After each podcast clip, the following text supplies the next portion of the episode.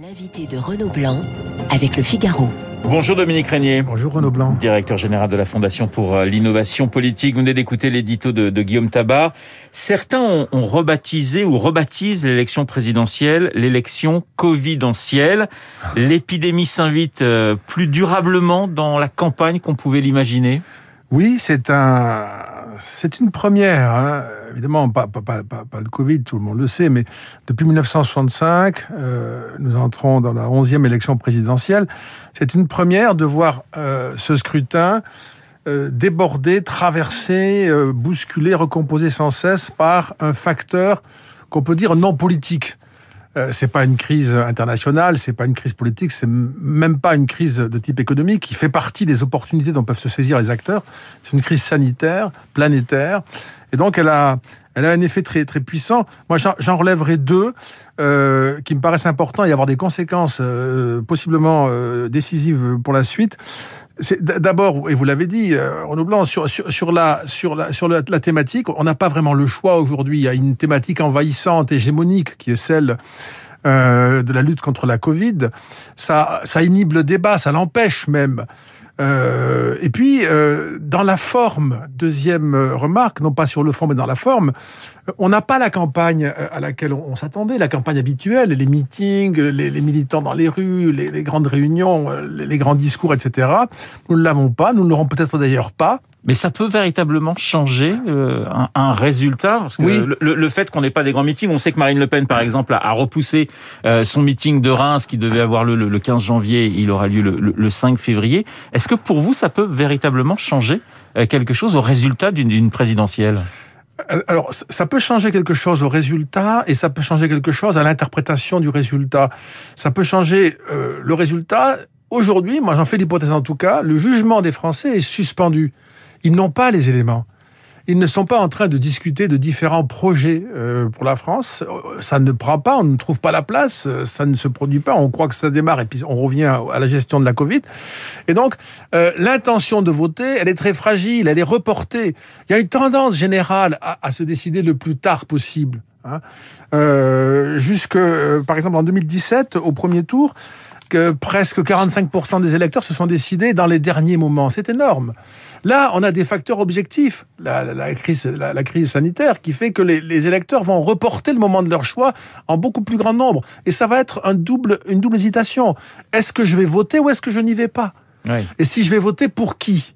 Euh, Donc on a une incertitude qui me paraît être extrêmement euh, importante cette fois-ci, qui nous amène à beaucoup de prudence sur, euh, sur les, attentes et, les prévisions, et qui, deuxième effet sur l'interprétation du résultat, si nous ne sortons pas de cette espèce de, d'étrange campagne électorale, eh bien, le sentiment que pourrait avoir une partie importante des Français vers le mois de juin, que l'élection présidentielle au fond, s'est déroulée, mais qu'elle n'a pas eu lieu en quelque sorte. Oui, donc ce qui pour la démocratie serait un, un, véritable danger. Ce qui serait un vrai problème, parce que voilà, l'élection précédente en 2017 a quand même débouché sur toute une série de crises, dont les gilets jaunes, qui étaient un peu le résultat de tout cela.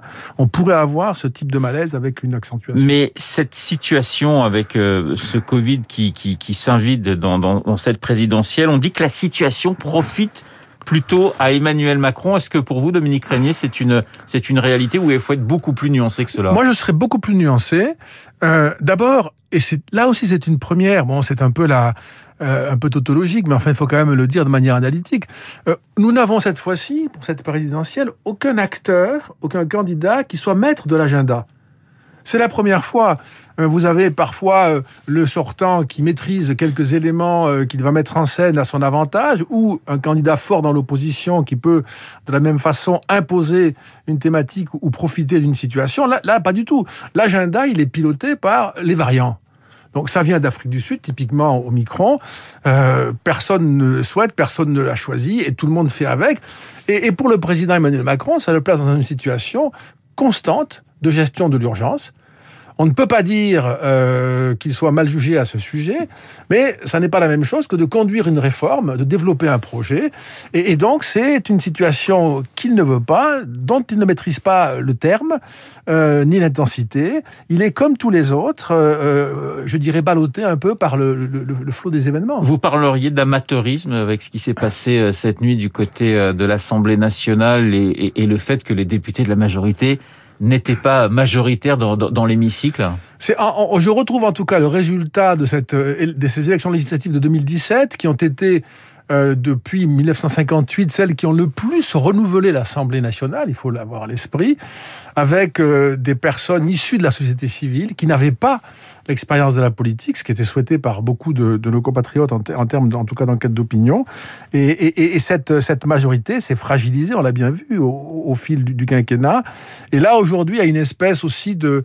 Euh, en cette fin de cycle, il y a une espèce aussi de, relâchement, de renoncement et d'abandon. Une partie euh, de ces députés ne veulent pas poursuivre. Donc c'est aussi euh, le fait d'avoir des élus qui ne sont pas euh, euh, en politique de manière depuis longtemps et qui ne désirent pas y rester. Avec cette épidémie, on, on voit aussi la façon dont les partis politiques et les candidats vont gérer les, les meetings. Et là aussi, c'est une, j'allais dire, une gestion très très politique entre ceux qui disent nous on mettra pas de jauge, on ne demandera pas de passe sanitaire, on ne donnera pas forcément des masques. C'est-à-dire qu'on voit très bien déjà avec cette question le, le positionnement des uns et des autres. Est-ce qu'il y a un clivage pour vous politique aujourd'hui sur la question vaccinale sur la question euh, de, la Covid je me risquerais à dire que euh, le clivage euh, n'était pas déterminant jusque-là. Peut-être prend-il de l'importance avec la rémanence du risque sanitaire malgré les vaccinations, comme si nous étions arrivés au bout au fond, de la confiance dans la stratégie qui demeure. Les gens se vaccinent et encore pour la troisième dose, mais il y a un affaiblissement, on le sait, un ralentissement. Et comme au fond, si on, commençait à voir davantage prendre euh, la thématique sur euh, une autre stratégie est possible. Euh, en ce qui concerne l'organisation des meetings et des questions de jauge, moi je vois aussi une espèce de, alors je ne dis pas si c'est un clivage, mais en tout cas une, une approche différente. Et qui d'ailleurs ne, ne, recoupe pas le, camp du candidat Macron et, puis de ses opposants. C'est plus complexe que cela. Mais en fait, on compare l'élection à euh, euh, un, spectacle. Et on dit au fond, euh, les spectacles ont des jauges, nous devons en avoir. Et je pense que là, c'est quelque chose qui est compliqué dans l'esprit des Français. L'élection présidentielle n'est pas un spectacle, mmh. ça n'est pas un loisir, il faut pouvoir mener cette campagne, il faut que les Français puissent discuter, euh, décider et voter. Donc là, on peut comprendre hein, qu'il y ait des jauges parce qu'il y a un problème sanitaire, hein, c'est pas ça que je discute, mais il faut admettre aussi que dans l'esprit des Français, c'est assez difficile d'imaginer qu'ils ne pourront pas tout à fait se comporter en citoyens dans ce contexte électoral. Dominique Régnier, vous évoquez pour 2022 une élection imprévisible. Qu'est-ce qui, pour vous, rend le scrutin aujourd'hui imprévisible Alors, c'est euh, d'abord tout ce que nous avons dit là, c'est-à-dire que les Français vont suspendre leur jugement et vont jusqu'au dernier moment, sans doute, euh, y compris le dernier jour, hein, changer. J'y vais pas alors que je voulais voter, et puis je vote pour A alors que je voulais voter pour B. Ça, c'est très compliqué. Euh, et puis, il y a le fait que euh, Pardonnez-moi de vous couper, c'est plus vrai aujourd'hui qu'il y a 20 ans ou 25 ans, c'est-à-dire que le fait de se déterminer au dernier moment est, plus vrai aujourd'hui que pour l'élection, on va dire, de 81 ou 95 Oui, ça c'est certain. C'était déjà plus vrai en 2017 et en 2012 qu'auparavant. La tendance est, celle-là, on se décide de plus en plus tard, y compris abstention, participation. Et je dirais que là, il y a des raisons de penser que ce sera encore plus marqué, on, le vérifiera. Et puis, ce, la qualification au second tour, euh, eh bien, elle peut être... Euh, elle peut se gagner de peu, comme en 2002 lorsque Jean-Marie Le Pen passe devant Lionel Jospin, comme euh, en 2017 lorsque François Fillon est éliminé, pas de beaucoup en réalité quand on regarde les résultats. On pourra avoir là, au soir du premier tour le 10 avril, euh, deux candidats de second tour, dont l'un euh, était moins attendu que, que, que l'autre, et change la donne de ce point de vue-là pour le second tour. Alors les sondages ne changent pas trop hein, pour l'instant. Le dernier en date est celui d'Opinionway pour les échos et Radio Classique. Euh, Emmanuel Macron est à 26%, devant Valérie Pécresse et, et, Marine Le Pen qui sont à 16%, 10 points derrière, suivi par Éric Zemmour qui est à 13%. Dans tous les cas de figure au second tour, c'est Emmanuel Macron qui l'emporterait. Est-ce que vous êtes surpris par ce, ce, ce nouveau sondage? Ce dernier sondage en date je, dirais que non. Je, je, vois, je, vois pas encore les, les, les, raisons pour lesquelles on pourrait le trouver surprenant. Par contre, ça confirme l'échange que nous venons d'avoir, Renaud Blanc, parce que, vous voyez, 16 et 16 pour euh, Valérie Pécresse. 13 pour Zemmour derrière. Euh, voilà. Bon, ben, 16 et 16, euh, oui. une des deux candidates fera moins que l'autre. Et le second tour, Macron-Pécresse, on le sait, n'est pas du tout le second tour Macron-Le Pen. Et le match pour la seconde place, vous parlez de, de Valérie Pécresse et de Marine Le Pen. Vous mettez de côté aujourd'hui Éric Zemmour qui est trois points derrière, ce qui n'est pas énormissime. Non, non, c'est pas énorme. On peut, on, peut le conserver dans cette espèce de, de, trio qui, euh, outre Emmanuel Macron, donc de trio d'opposants de droite qui aspirent euh, au second tour et qui a des chances de s'y trouver, mais dans des positions qui ne sont pas les mêmes. Vous voyez bien, euh, Valérie Pécresse au second tour a des réserves.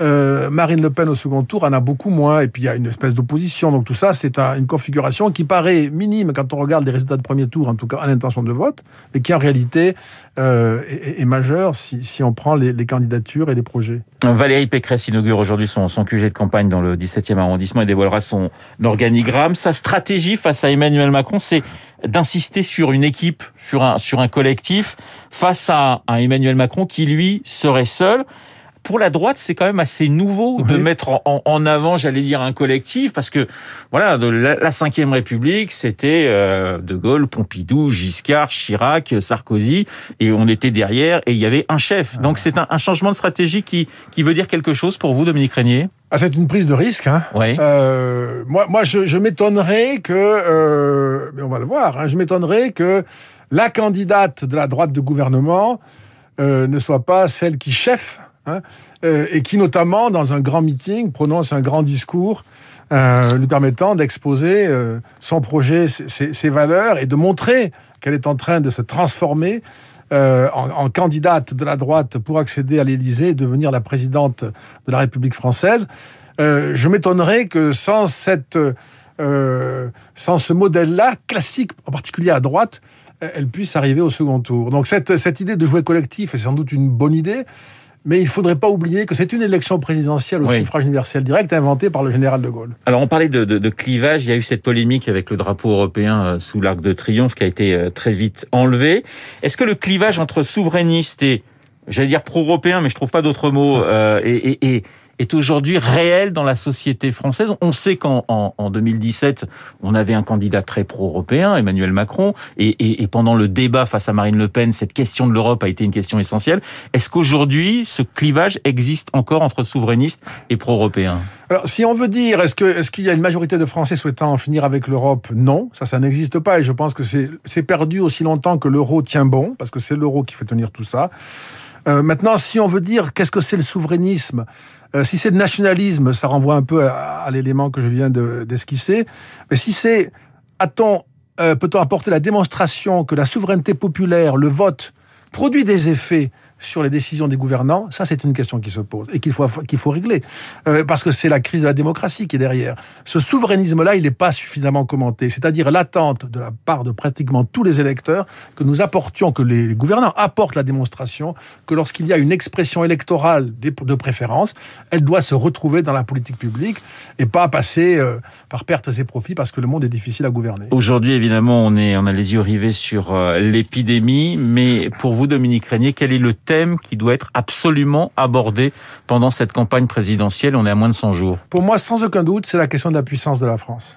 De quelle puissance ce pays est-il encore capable, à la fois à l'intérieur et à l'extérieur, y compris puissance scientifique, puissance de rayonnement, fierté, puissance industrielle, puissance militaire bien sûr, et à l'intérieur, puissance domestique, l'ordre public, euh, une école euh, qui, qui, est capable de faire nation. C'est vraiment cette, cette, cette, cette, espèce de deuil de la puissance euh, que les Français ne parviennent pas et ne veulent pas faire. Il y a une vraie peur d'un manque de débat, parce qu'on sent qu'il y a quand même une certaine violence dans la société française, même chez les, même chez les candidats. Vous, vous craignez effectivement qu'on manque un de nuance et deux de débat pendant cette élection présidentielle on manquait d'une nuance, malheureusement, l'époque est à cela. Vous avez bien raison de souligner ce point. Euh, c'est une façon de ne pas débattre que de débattre euh, de façon outrancière. Et puis, on n'a on a, pas, je crains qu'on n'ait pas le temps d'entrer dans la discussion euh, des grandes idées des uns et des autres, des grands projets des uns et des autres, et que même les candidats l'aient un peu anticipé en considérant que ce sera une campagne plutôt online et plutôt de coûts euh, ou de disruption médiatique que de discussion sur le fond.